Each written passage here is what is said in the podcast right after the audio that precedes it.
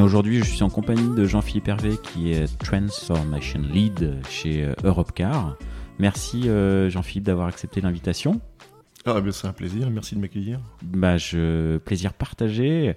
Je sais que, alors bon, j'ai invité quelques personnes sur ce podcast que tu connais, et je crois que tu, je crois que tu as écouté certains épisodes.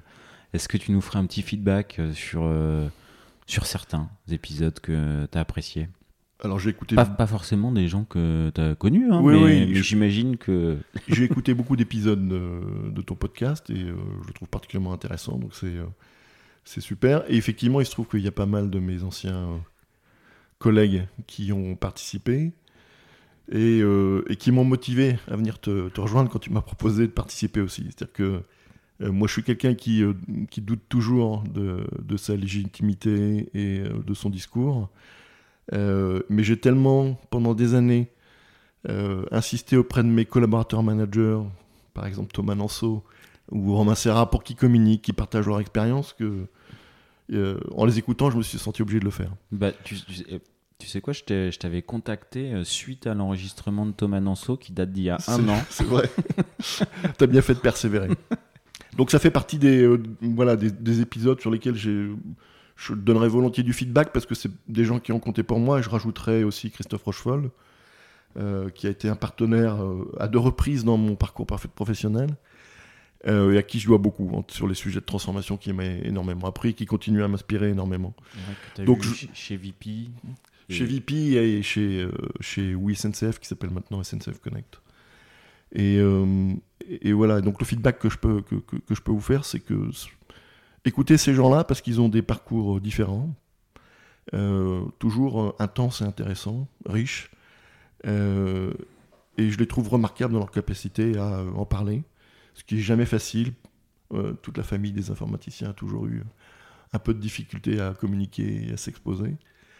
Et eux ont fait ces efforts-là. Je pense que pour Christophe, ça a toujours été assez naturel, mais je sais que Thomas et Romain ont fait ces efforts-là depuis longtemps maintenant. Hein. Euh, et leur témoignage est super intéressant à chaque fois. Et comme ils ont des parcours qui sont variés maintenant. Est-ce qu'il est y a des choses que tu, que tu retires, de, des choses qui t'ont étonné, que tu connaissais pas de leur parcours, des choses qui t'ont que, que tu retiens plus particulièrement de, l'épisode de Thomas Nanceau euh, ou Christophe Rochefol notamment? Bah, et Romain Serra, je crois. Aussi. Je, découvre leur prise. Euh, moi, moi, je les ai côtoyés. Ils étaient déjà des, managers hein, quand, ils, quand ils bossaient avec moi. Et, et donc, je les ai accompagnés sur une partie de leur parcours en tant que manager.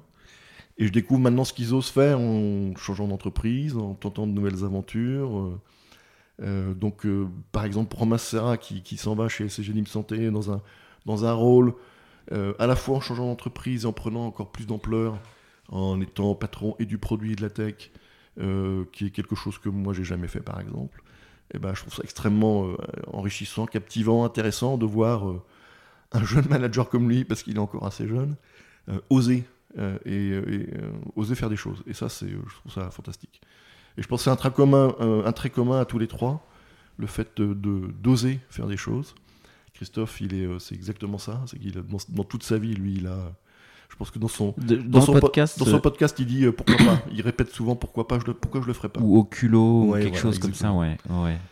Et, donc ça, ça fait partie des, euh, des choses qui font grandir pour moi. Et donc euh, j'admire et je continue à les observer et j'admire ce qu'ils font euh, de plus que moi, plus fort que moi. Et je suis content de les avoir connus, ça c'est sûr. Ah bah ça fait, on, sent que c'est toi qui as été leur manager? Peut-être pas, pas, pas, Christophe? Christophe. il a été, Christophe, il a surtout été un allié chez VP notamment quand euh, lui et moi, ensemble, au même moment, on a voulu pousser euh, la qualité, l'agilité, la qualité. Lui venait de la qualité, moi plutôt du dev. Euh, on avait tous les deux un petit peu d'expérience sur ce qui commençait à être de l'agilité, du scrum dans le développement, de l'automatisation sur, les, sur les tests de, son côté. Et on s'est réunis, on a poussé ça chez Vente Privée jusqu'à un certain point ensemble.